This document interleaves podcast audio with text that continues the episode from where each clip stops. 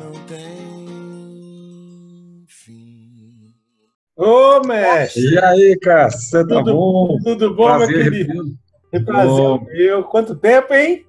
Muito tempo. E agora, de- desse jeito? Agora é que nós não sabemos mesmo quanto tempo. Como que tá aí, nesse mundo novo aí? Rapaz, é interessante, né? É ah, isso é uma, é uma novidade para todos nós, né, rapaz? É. Não tem como ser diferente, né? É mesmo? É uma novidade. E vocês estão isolados aí? Como que vocês Não, estão? assim, a parte médica, eu e a Márcia, nós estamos é, é, trabalhando meio período, né? Certo. Con- Continua adoecendo as crianças, a gente trabalha na área de pediatria, né? E vocês trabalham onde? No Centro de Gás Pediatria. A Márcia é gás pediatra e lá nós temos ah, a, a parte infantil, né? Agora a gente está também atendendo os pais e eu faço exames lá radiológicos, né? Certo. ultrassom, ultrassom também. Mas o que a gente observa é que, bom, as outras doenças continuam existindo, né? Então não, não para, né? Entendi. A área médica não para. A gente não está na linha de frente. Não, não estamos na linha de frente do combate ao Covid e tal.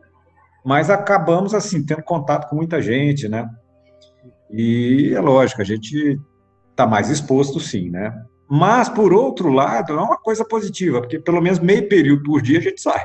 Então, Pelo menos não, e ninguém, Ah, e ninguém vai impedir o médico de ir trabalhar, você tá entendendo?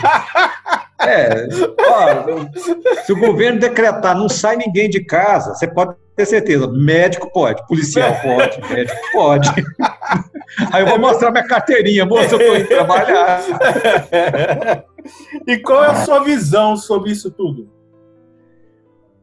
Ah, você- nós já estamos fazendo a entrevista, você vai editar Ah, é coisa? sim. É, vamos, vamos editar. É bate-papo, relaxa, é bate-papo. Estamos batendo papo. Mas, claro. Olha, bom, a visão pessoal minha é que nós, como espíritas, é, nós deveríamos estar preparados para surpresas realmente, De que tipo? para o inesperado. Eu explico por quê. Como nós sabemos, nós já vivemos a, a transição planetária, né? Aquilo que nós colocamos, uma, um ponto, vamos dizer assim, em, na história da humanidade, em que nós vamos ter que repensar uma série de valores. E aí, Cassius, é, são valores tanto pessoais quanto valores coletivos, né? Perfeito. Nós vamos ter que realmente repensarmos é, todo esse processo até onde nós viemos até agora. Então, como é que eu vejo pessoalmente essa situação? É, é uma situação imprevis, imprevisível, imprevista, né, um imprevisto, porém que para nós, com o conhecimento que nós temos, é, não é uma coisa tão fora da curva. Porque, veja bem, como é que você vai fazer realmente com que haja uma transição planetária no sentido mais acelerado, sem o envolvimento coletivo de todo o planeta e sem também mexermos com a estrutura, não só a estrutura individual das, suas, das famílias, mas como da sociedade. E é assim, e isso nós estamos vendo nessa pandemia. É. Então essa pandemia, ela acaba sendo uma ferramenta, vamos dizer assim, não é claro, nós sabemos que a, a situação não é fácil, ela requer cuidados, ela, ela nos convida a, a, a termos uma série de reflexões, mas, ao mesmo tempo, ela nos incita, nos convida a uma mudança mais profunda na nossa maneira de ser, de pensar e da sociedade. Então, nesse aspecto, a gente pode dizer que vivemos, sim, numa visão espírita, reencarnacionista, da lei de progresso, uma fase que provavelmente não será a última, como nós vemos lá no, no sermão profético, né, em Mateus? né? Certo, certo. Virão pestes, virão guerras, mas não se preocupe, esse ainda não é o fim. É isso mesmo. É isso mesmo. Mateus, lá, acho que 6, 20, os colegas aí que, que estão com a Bíblia, com o Novo Testamento dela, nos corrigem, mas acho que é 6, 24 em Mateus. Ah, Quer dizer, não é, ainda é o fim. Aí nós podemos até discutir o que é esse fim, né? Mas assim, faz parte. É um, é, é, são acontecimentos que, embora imprevistos, né, Entendi. não são totalmente improváveis diante do conhecimento que nós temos dentro da doutrina espírita, né? Certo. Arismar deve perguntar: você é espírita há quanto tempo? Como é a sua história? Conta pra gente aí pra gente conhecer você, né? Bom, eu, eu, nasci num lar espírita, né? É mesmo? Onde? Pais... Oi? Onde? É, eu nasci em Brasília, né? Eu sou de Brasília, nasci aqui. Meus pais vieram para cá muito cedo em Brasília, Cássio, já para na construção de Brasília mesmo, isso em 57. Meu Deus!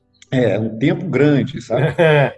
E foram pioneiros aqui. E, assim, é, a família da, da mãe da, da, minha mãe, da minha avó materna, muito católica, mas minha avó era uma médium de incorporação, uma médium que tinha uma expressividade, como ah, nós dizemos, uma ostensividade, né? uma certo. manifestação mediúnica muito, muito clara, muito evidente. E aí ela ela migrou naturalmente para o espiritismo e para entender tudo aquilo que acontecia com ela, né, o processo. E minha mãe, então, já espírita, né? Então, eu nasci certo. no lar espírita. Da parte do meu pai também espírita, olha só. Olha só! É, eu, eu nasci, eu sou de 65. Meu pai também espírita. E a minha avó paterna foi uma, da, uma das primeiras famílias a receberem uma, uma, um livro dos espíritos ainda da França, uma edição francesa. Meu, que legal! No final do século XIX, né? Então, é, do interior veio, de Minas Gerais. Mas veio via quê? Via, via Salvador, ali... Você sabe que eu não sei dessa história. Eu, eu, eu realmente não sei uh, qual via. É uma história realmente real, ela nos, ela nos contou isso pessoalmente. Uma das primeiras edições já do Livro dos Espíritos da, da, edição portuguesa no Brasil, né, da, da a FEB, nós, eu tenho ainda isso como relíquia guardado. Sabe? Nossa, que legal! Então, é, eu, a gente, o pessoal diz que é espírita de berço, né? Eu sou espírita de útero. e deixa eu te perguntar, você, vocês começaram a frequentar em algum lugar ou, ou era em casa mesmo? Como que era isso? Uhum. Bom, culto no lar sempre fizemos em casa regularmente. Desde que eu nasci, já. Por isso que eu brinco é do útero mesmo, porque já existiu culto no lar na, na, nossa residência. Eu nasci aqui em Brasília, com dois anos de idade eu fui para Goiânia. Minha mãe voltou, teve que voltar para Goiânia, mas meu pai ficou trabalhando aqui. Meu pai trabalhava aqui durante a semana e voltava para Goiânia. É. Aquela época era muito difícil, não tinha muita estrutura aqui, então não era fácil. E lá em Goiânia, aí minha mãe, já com cinco anos, seis anos, eu fui fazer evangelização, uma casa espírita ali perto do, do, do Mutirama, ali, que é uma, um parque bem conhecido em Goiânia, ali com o seu E eu lembro que nós íamos a pé, tá? No domingo, para evangelização, ela com a criança de 5 anos, e minha irmã de criação junto, também com 5 anos. Nós andávamos mais ou menos uns 5 quilômetros para ir. 5 quilômetros? Por aí. 4 a 5 quilômetros para ir, da, da minha casa até lá, e voltávamos também a pé, todo domingo. Meu eu achava Deus. ótimo. Criança, tudo é festa, né? Tudo é festa. Principalmente o lanchinho. Mas... e ser médico, como que surgiu na sua vida? Bom, aí já é uma, uma outra situação, né? É, é, aí já na minha juventude, eu é, resolvi fazer medicina. É, é, é interessante essa história, porque eu lembro naquela, na época da minha infância, isso na década de 70, eu saía de vez em quando com minha mãe, umas duas, três vezes, umas duas vezes que eu lembro bem, tinha aqueles ciganos, né, que ficavam na rua lendo a mão das pessoas. Hoje eu não vejo mais isso, mas naquela época, é. às vezes você encontrava com, com essas pessoas. E elas pegavam minha mão, ah, interessante, uma, uma senhora eu lembro direitinho, perguntou: o que, que você vai ser? Eu tinha quatro para, sei lá, para cinco anos aí, seis anos, eu não lembro bem, bem criancinho. Falei: ah, vou ser médico. É mesmo? E aí. Que legal. Sei lá, a gente, a, criança quer sempre alguma coisa que é interessante para ela, né? Ser bombeiro, ser, ser policial, coisas assim, ter emoção, adrenalina. Depois eu vim descobrir que medicina também tem. Também tem. e nesse tempo de Covid, então. né? que eu digo. Mas assim, então é, é uma coisa que já era interna. Eu não tinha ninguém na família. Meu pai era um técnico de laboratório, né? E minha mãe não, não tinha assim, uma profissão é, é específica, dono do lar, né? Mas assim, decidi e aí fui fazer medicina. Mas foi uma decisão assim que também não vou dizer para você que eu queria salvar a humanidade, ajudar as pessoas, eu estaria sendo não estaria certa essa, essa, essa colocação minha, porque não foi isso. Eu decidi simplesmente que eu tinha que fazer uma profissão e que eu, eu, eu me via já como médico desde criança. Eu falei, ok, vou seguir essa, vamos dizer, não um dom, mas esse, esse querer, essa vontade, né? Talvez venha do espírito, né, Cássio? É. Explica pra gente como, o que é a AME, como que ela se divide, por que, que tem AME Planalto, AME... Eu não sei se tem AME Brasília, eu não sei, eu não sei como é que é. é. Explica pra gente, DF, não sei. A, a, as AMES, né, a Associação Médico, as associações médico-espíritas, elas são, surgiram lá, inicialmente, um grupo de médicos espíritas em São Paulo, um grupo de estudos, isso na década de 60 ainda, e que foi a primeira AME fundada, né? Então, o que, que acontece? É um grupo de médicos espíritas que se dedicam a, ao estudo do espiritismo, da medicina, com esse viés do ser integral, né? Que nós somos esses seres, não seres materiais, né? Sim. Em si, mas seres espirituais nessa, nessa vivência que nós estamos tendo espiritual. Então, lá na década de 60, uma série de médicos né, fundam uma primeira AME, depois isso vem crescendo, vem a AME Minas. E em 95, a doutora Marlene Nobre, que muitos de vocês, com certeza, que estão nos, nos vendo agora e ouvindo, a, a conheceram a, pessoalmente, ou de nome, ela fundou a AME Brasil. Né? E a AME, então, é uma instituição de, não necessariamente de médicos, mas profissionais, Cássio, da área de saúde, voltados ah, para. É, são profissionais.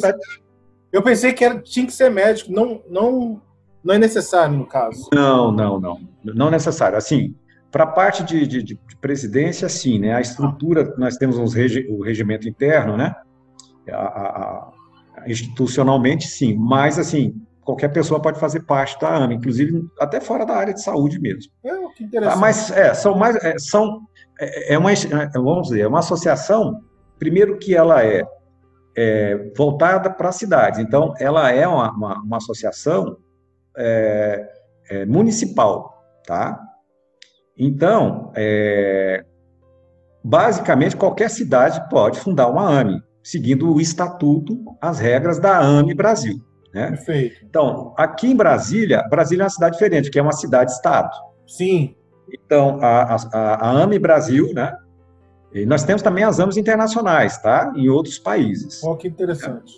É, mas a AME Brasil, então, ela, ela tem hoje no total de 70 AMES, que são municipais, sendo que em Brasília nós temos duas AMES. Certo. A AME é, é, DF, Distrito Federal, né?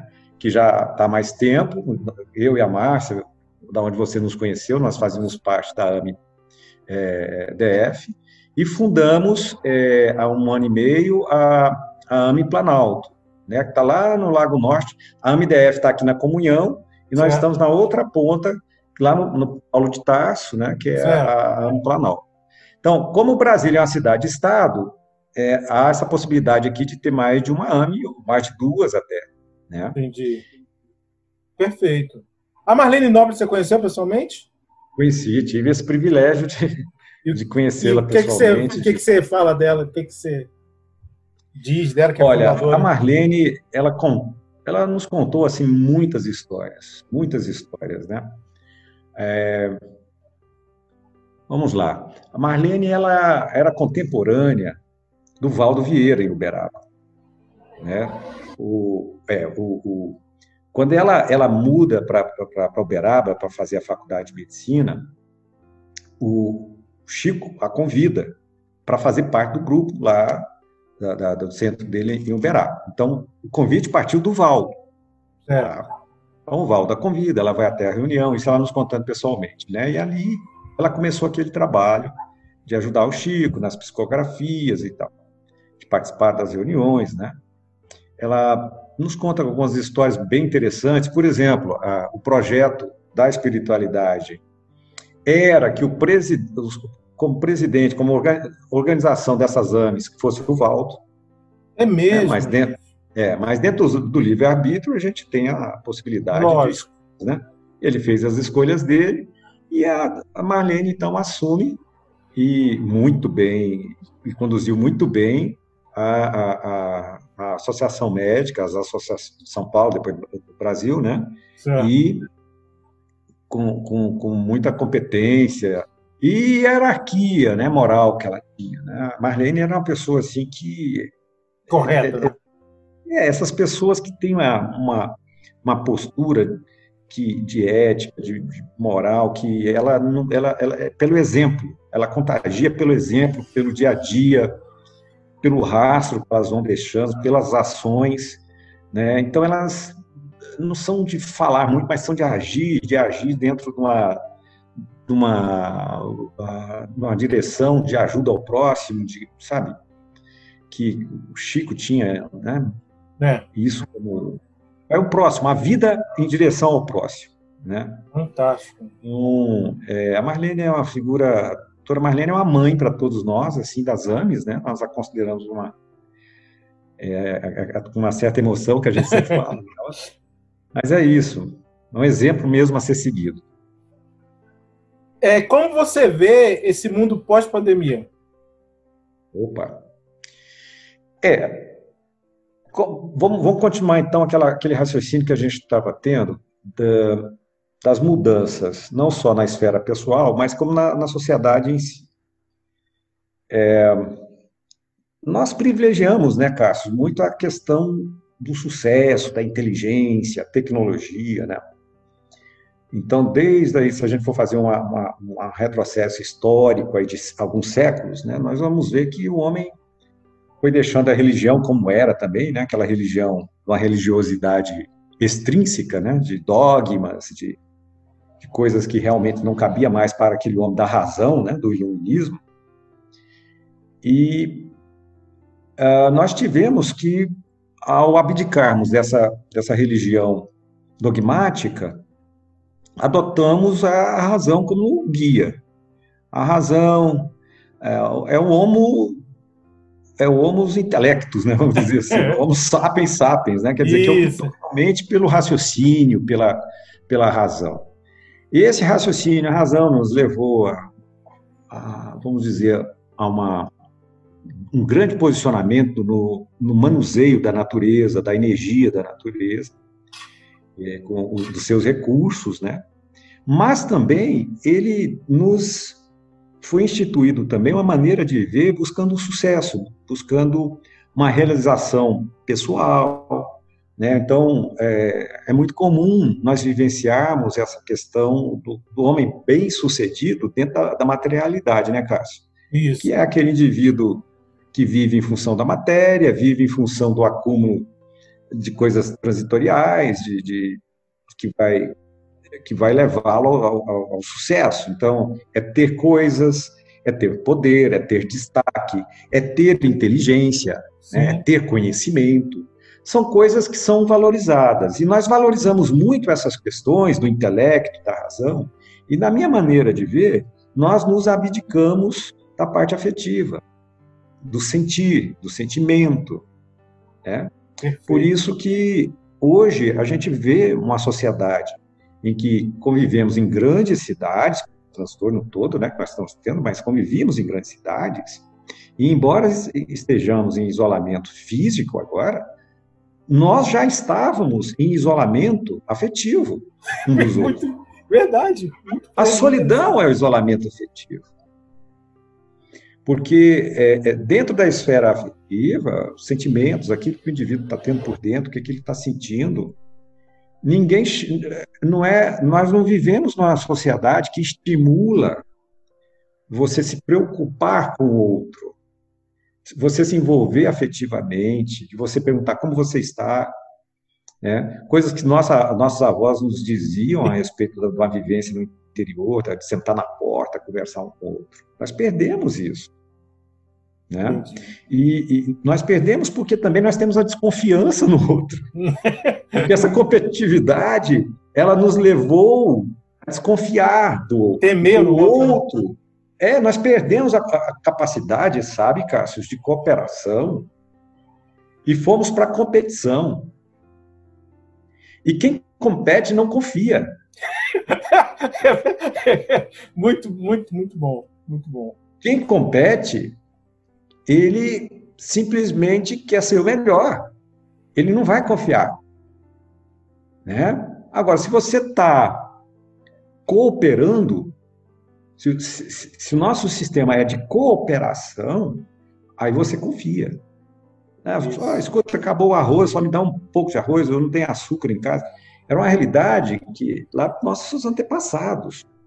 Então nós perdemos essa essa questão de nos preocuparmos com o outro, das dificuldades do outro. Né? E, e, esse mundo moderno, ele foi então sendo levado a é, isso na esfera pessoal, Cássio, sendo transmutado, transferido para a sociedade. Então, o egoísmo meu, do outro ali, nessa competição, fez com que a sociedade tivesse essa exatamente o, o, espelho disso tudo. Então nós temos nações que, embora unidas, elas estão unidas num grau de competição visando algo próprio para elas, que seja uh, rentável, buscando Sim. lucro. Sim. Então, nós vivemos uma sociedade interessante de explorarmos o planeta, tirando seus recursos naturais, para crescermos, crescermos, crescermos. O índice não sei o que da bolsa não sei aonde subiu hoje 10%, como se isso fosse uma coisa realmente positiva, e é. Ah, porque se economicamente nós crescemos, nós geramos emprego, as pessoas ganham mais, gastam mais. Mas esse aspecto desse, hom desse homem, desse ser humano, consumista, competitivo, que explora o planeta, os recursos naturais. Será que isso é realmente prova de que nós tenhamos evoluídos enquanto civilização? Boas é. reflexões. Então, então, assim, Cássio, desculpa você que está nos ouvindo em casa, eu fiz uma volta grande para a gente pensar o seguinte: é. como espírita, ou você não seja espírita, assim, ah, nós temos uma visão de que as coisas não acontecem por acaso, né, Cássio? Sim, sim. Tudo tem um significado, tudo tem um porquê. E o porquê é educacional, é pedagógico o recurso. Essa humanidade, esse ser humano, esse conjunto de seres humanos, as famílias as que formam a sociedade, nós temos que mudar essa estrutura. Nós temos que sair da competição, da ganância, de explorarmos o planeta para algo que seja mais de cooperação. De entendermos que nós estamos numa grande espaçonave aqui, na nau, que leva, por exemplo, todos os seres vivos, não é só os seres humanos, nós temos nossos irmãozinhos aí, os animais, Sim. a fase pré-humana. Que nós exploramos, nós matamos os recursos naturais da vida do planeta, exauridos, exatamente dentro dessa, dessa competição da, do lucro, sem fim. Então, aqui nós não estamos fazendo a apologia de uma sociedade de, de é, igualdade, como, como é, possam, possa parecer, só pela igualdade, não. Nós estamos fazendo a apologia de uma sociedade fraterna. Porque a fraternidade ela deve preceder a liberdade e a, e a igualdade. Sim. Porque sem fraternidade, Cássio, nós não vamos confiar em ninguém, nós não vamos ter uma igualdade realmente que seja respeitando os dons naturais de cada um, que cada, cada espírito está na sua caminhada, está no seu andar. Então, a fraternidade é o aprendizado, a cooperação, o cooperativismo mesmo, que vai começar nos negócios, vai se espalhar para outras áreas, o cooperativismo, a fraternidade, O cooperativismo é uma faceta da fraternidade. E isso vai ter que permear de alguma forma esse novo ser humano pós-pandemia, essa nova sociedade pós-pandemia. Vamos ser nós, a isso. É, nós vamos ter que repensar a maneira que convivemos, o jeito que convivemos. Essa competitividade vai ter que dar lugar, de alguma forma, a estruturas, a organizações fraternas que, que privilegiem essas minorias que ainda espiritualmente não galgaram recursos de uma conquista de, de, de, um, de, um, de um nível de sobrevivência que seja satisfatório. Muito bom, muito bom. E você tá, assistiu algum filme, alguma série que você pode recomendar para a gente nesse isolamento, ou meio isolamento do seu caso, que está saindo? É, é, não, eu, eu, eu, é, é, eu, realmente nessa, nessa questão do recolhimento, né? Primeiro que uma coisa que eu fiz na, em, em família, né? Nós somos todos espíritas aqui. Nós tiramos a palavra isolamento, nós estamos em recolhimento mesmo. Recolhimento. Reflexão. É uma reflexão. E, e, aí é um ponto também, né, Cássio? Porque esse recolhimento nos obriga não só o indivíduo descobrir que tem uma esposa, a esposa descobrir que tem um esposo, o filho, o filho que nem sempre é aquele que você pensa que é, mas é um pentelho. É. Você descobre as pessoas, mas é, o Rossandro, o, o Rossandro Klinger, ele tem uma colocação de, do, da ida ao deserto. Esse Isso. recolhimento. Muito bom livro. É, ele é também uma maneira de nos levar ao deserto. E no deserto você está sozinho com você e Deus. E aquela sociedade em que a gente sai para as distrações, inclusive as distrações profissionais, porque elas são fugas de nós mesmos, Sim. elas nos afastam, essas distrações do dia a dia, elas nos afastam do deserto, né? Sim. Então, esse recolhimento é um momento de você voltar para dentro de si mesmo, conhecer melhor você, o outro que está do seu lado, e de se aparelhar mentalmente, né? Porque isso é importante, a gente essa essa esse, essa resiliência emocional, né? E você vai trabalhar isso como?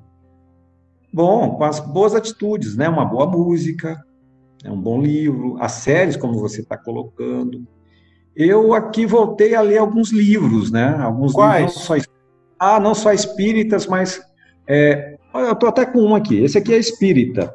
Mostra pra gente aí. Ah, aqui, ó. Pedagogia Espírita, do, do Herculano. Ó. Herculano oh, Esse aqui é um livro que eu estou revendo. Estou lendo agora.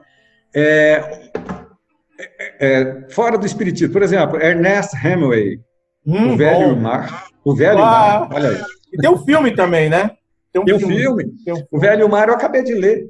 É mesmo? Agora, estou lendo A Morte de Ivan Illich, fora do... Eu não conheço isso. Lendo alguns clássicos, né? É. Lendo alguns clássicos, assim, que tem, tem suas reflexões também. Clarice Lispector, oh, lendo também. Muito bom. Rubem Alves. Rubem Alves. É, são alguns autores que eu estou revendo agora, assim. Mas nesse instante acabei de ler o Velho Mar e estou lendo o, do, do Herculano ali agora, o Herculano Pires ali. E como você série... vê. Ah, fala, fala, continua. Não, sério, é engraçado. Não gosta muito. Tá, assim, eu não assisto, não sou muito televisivo, não, já fui, tá? Mas aqui nós entregamos canal pago, essa coisa, tem muita. Tem, né, tem a, a, os canais aí que a gente assiste, né, os documentários, mas no momento estou assistindo, não. É mais música mesmo e livros. E como, você, e como você vê o movimento espírita nessa mudança toda? Como que a gente Olha, vai trabalhar nisso?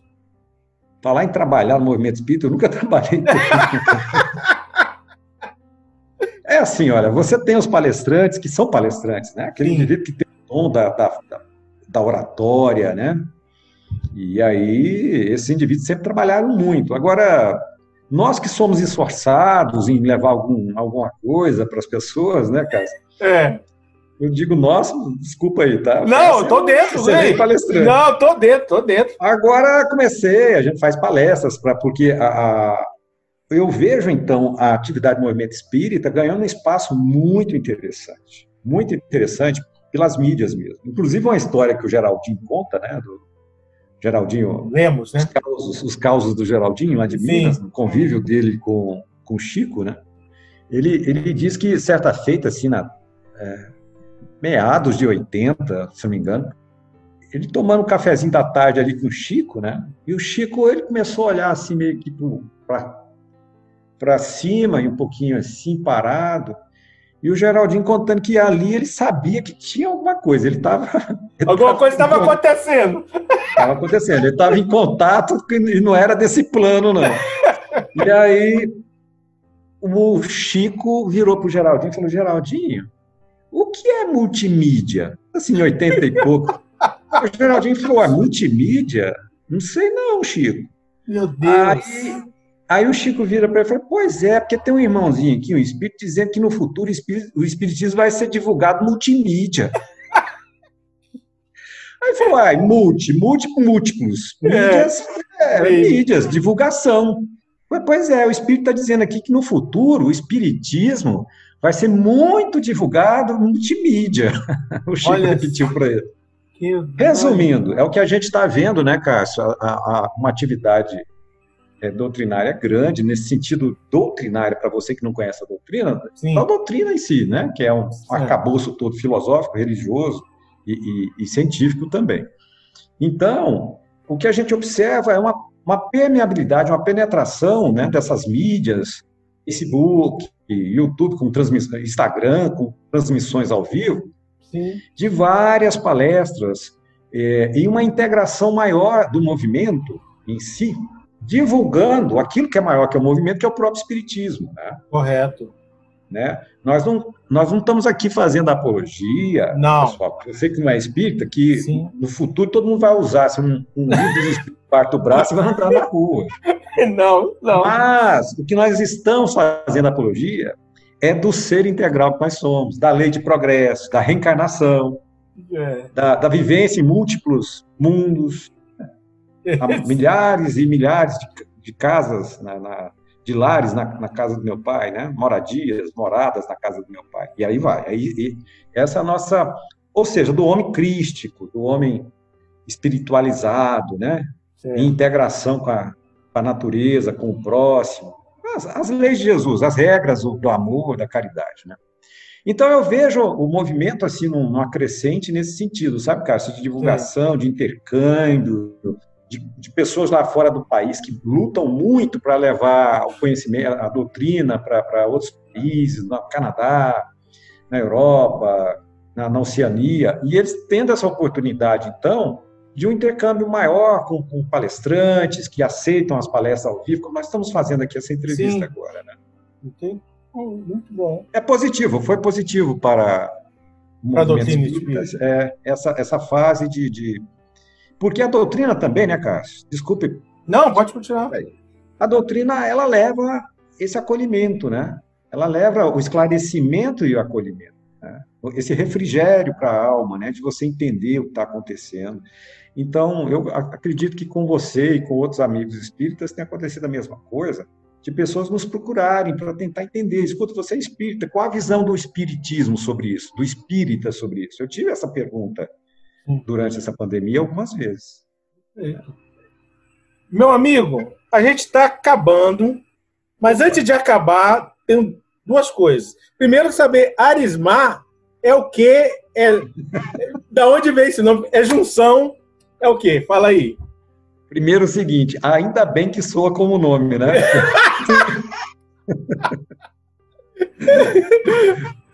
Bom, meu pai é Aristides, oh. minha mãe Maria. Ah! Pessoal de Minas, cara, vocês não têm criatividade deles é imensa. Já que esse rapaz é muito amado, então vamos pegar Aris de Aristides e Mar de Maria.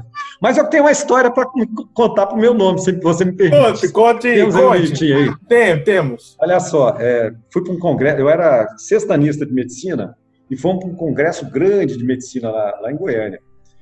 E aí estavam sorteando uma câmera fotográfica na época lá, muito boa, assim, de, valia muito.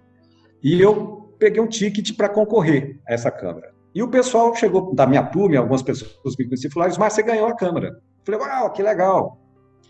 E aí fui retirar a câmera, né? E cheguei com o meu ticket, falei, ah, senhor Arismar, tudo bem? Eu falei, tudo bem.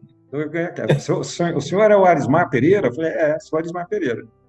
Ela pegou meu número, é. olhou para o meu número, olhou para mim e falou, mas não é o senhor, não. falei, olha, você, deixa eu te falar uma coisa, Arismar Pereira sou eu. Estou num congresso aqui, não vai ter outro. Deixa eu te explicar o que, que aconteceu. Deixa eu te explicar. Estou falando para ela. Olha, olha a pretensão. Eu falando para ela. A gente tem explicação para tudo, né? Tem. Alguém fez aqui para mim, que sabe que eu gosto de fotografia, colocou meu nome, eu vou aguardar, porque é um amigo de turma que quer me dar de presente, alguma coisa assim. Resumindo, chegou ah. outro Arismar Pereira. É outro sério? e levou a câmera. E eu fiquei lá. Então, você não vai achar que é um nome assim tão raro, não, que não é. A gente aparece até no mesmo congresso, ganhando a, a mesma máquina. Nome e sobrenome, fantástico, fantástico. Bem, então é isso. Meu nome veio daí. Né? Ó, oh, a gente tem aqui agora o Pinga Fogo, lembrando o Chico, né? O famoso Chico aí. No... A única diferença é que eu não tenho um Emmanuel. Né? Tem álcool em gel. Tem álcool em gel. Tem álcool em gel. O, Emmanuel, o Chico tem o Emmanuel, eu tenho álcool em gel. vamos lá, vamos lá. Pergunta. Prepara aí. Posso ir? Pode, pode ir. Qual figura espírita você mais admira? Chico Xavier. Chico, para mim, é um exemplo espírita não há para mim igual. Todd ou Nescau?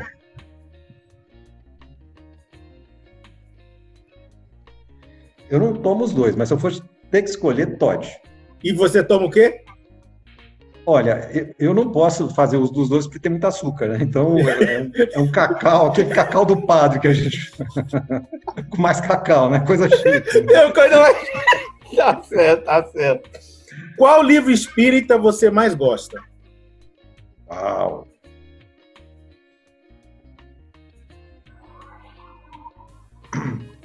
É, tem vários, hein? Tá, você fala da, do Pentateuco ou de todos? Você com que de todo. Qual te mais tocou? Qual é aquele que você, na hora, eu lembro desse? Aquele que você vai desencarnar, fala assim, cadê ele? Não sei. É, eu, eu, tenho, eu tenho três livros, assim. Se eu fosse colocar numa ordem, seria o Livro dos Espíritos, que eu acho fantástico. Porque ali é onde tudo inicia essa apresentação desse mundo natural expandido, né? Que o Espiritismo, ele veio trazer uma expansão incomensurável do mundo natural. É um desafio nosso, como espírita, inclusive, dentro da ciência, mostrar para a ciência que esse mundo natural ele é explorável pela ciência, ele é alcançável, ele não é uma coisa metafísica qualquer. Né? Então, Livros Espíritos, eu, eu colocaria como primeiro lugar. Segundo, Paulo e Estevão. É realmente livrão, hein? Como diríamos, um livraço. Renúncia. Renúncia foi o livro que eu dei para a Márcia antes dela se tornar espírita, para ela já aprender como tratar um ser, um homem, né, recaído. E... fantástico, fantástico. Você começou ali, ó, Olha é, só. Já comecei é para ela conhecer Alcione, né? Alcione, para algumas Alcione. É, Alcione. Mas ela tinha que conhecer aquela alma, para ela ver como é que ela tem que fazer comigo depois. Você é o Carlos da vida dela, né? É isso. É isso. E toma álcool já. Biscoito ou bolacha? Pois é, quando eu cheguei aqui eu falava bolacha, mas ninguém sabia o que eu estava falando. Eu descobri que aqui biscoito é bolacha e vice-versa. mas qual dos dois? Escolhe um. Bolacha. Cite uma virtude que lhe caracteriza. Hum, pensei demais. O pessoal que está me conhecendo não tem muito, não. Ah, eu tenho um pensamento ágil, assim, tenho uma certa agilidade, vamos dizer, de Mental. raciocínio. Né? É. Você já leu todas as obras básicas? Já. Aqui, Cássio, nós temos o seguinte: nós temos o culto no lar e nós lemos na sequência todas as obras básicas. Certo. É pouquinho, pouquinho, mas acreditem, ela termina. Aí nós recomeçamos, tá? Revista Espírita então, também? Revista Espírita, mas a Revista Espírita eu tenho que relê-la. Faz tempo que eu, uh, que eu li a última vez, eu tenho que voltar a reler. Perfeito. E qual que você gosta mais? Livro dos Espíritos, né, seu Paulo? A Livro dos Espíritos. Certamente, assim. O Evangelho, ele também toca, mas assim... A base, né? É, a base. Já dormiu em alguma palestra? Assistindo? Nossa, claro. Não, fazendo? Se você. em transe. Já? Já. Já, porque eu lembro que eu estava pós-plantão, eu tinha ido no plantão ginecologia, e realmente a Márcia teve que me acordar, eu estava do... acordar para o passo. Eu falei, eu já estou lá. Mas eu estava muito cansado. Né,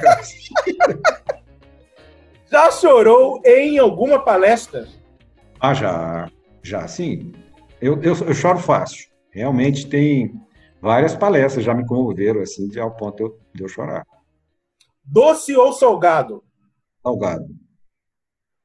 Para você, salgado, é. Já, já, que não pode comer o doce aí do, é do chocolate, tem que ser salgado.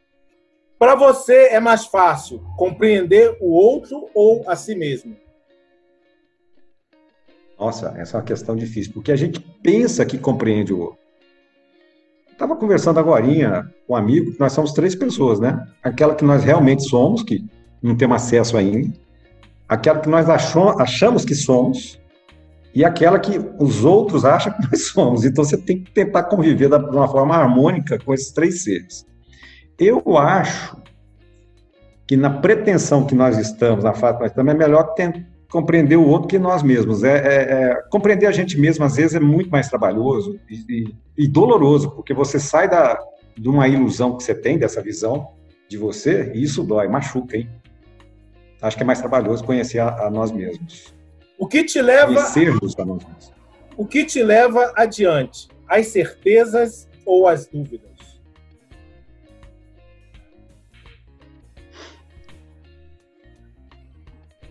Olha, o que me leva adiante são os sonhos, na realidade. Assim. E o indivíduo sem sonho, sem, sem objetivo, sem sonhos mesmo de, de, a serem cumpridos, ele é muito difícil a vida, ela torna-se muito dura. Uma coisa que eu aprendi é que não tem certeza. Tá? Ah, os seus sonhos são feitos de incertezas, de dúvidas que você vai concretizando e, e vai se adaptando no dia a dia. Então, é, seria por aí. É, qual apóstolo tem a ver contigo? Paulo. Por que a doutrina espírita é tão importante na vida das pessoas? Uau! Eu não saberia uh, interpretar a vida de outra forma. A doutrina espírita, ela vai além de uma crença ela é de uma lógica tão intrínseca como a lei da gravidade, não dá para explicar. Uh, sem a reencarnação, sem a lei de progresso, não há um Deus justo, não há um Deus misericordioso, entendeu? Não há um Deus bom, né? E quando eu tenho conversa com amigos que são da área de ciência, assim, mais cientistas mesmo, né, da área de física, e falo para eles, olha, falo para eles, olha, o plano espiritual é físico também e, portanto, alcançável pela ciência, pela própria física, eles ficam até maravilhados com essa ideia. Nossa, me conta mais sobre isso.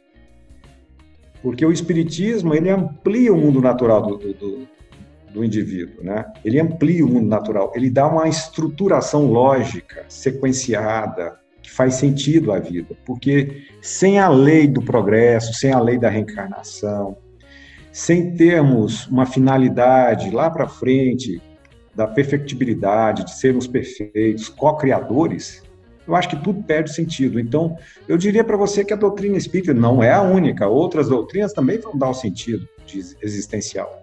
Mas eu diria que, para mim, ela dá um sentido existencial e é importante você preencher esse vazio existencial.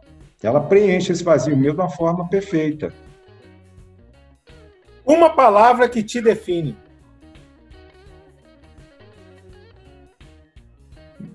Impaciência.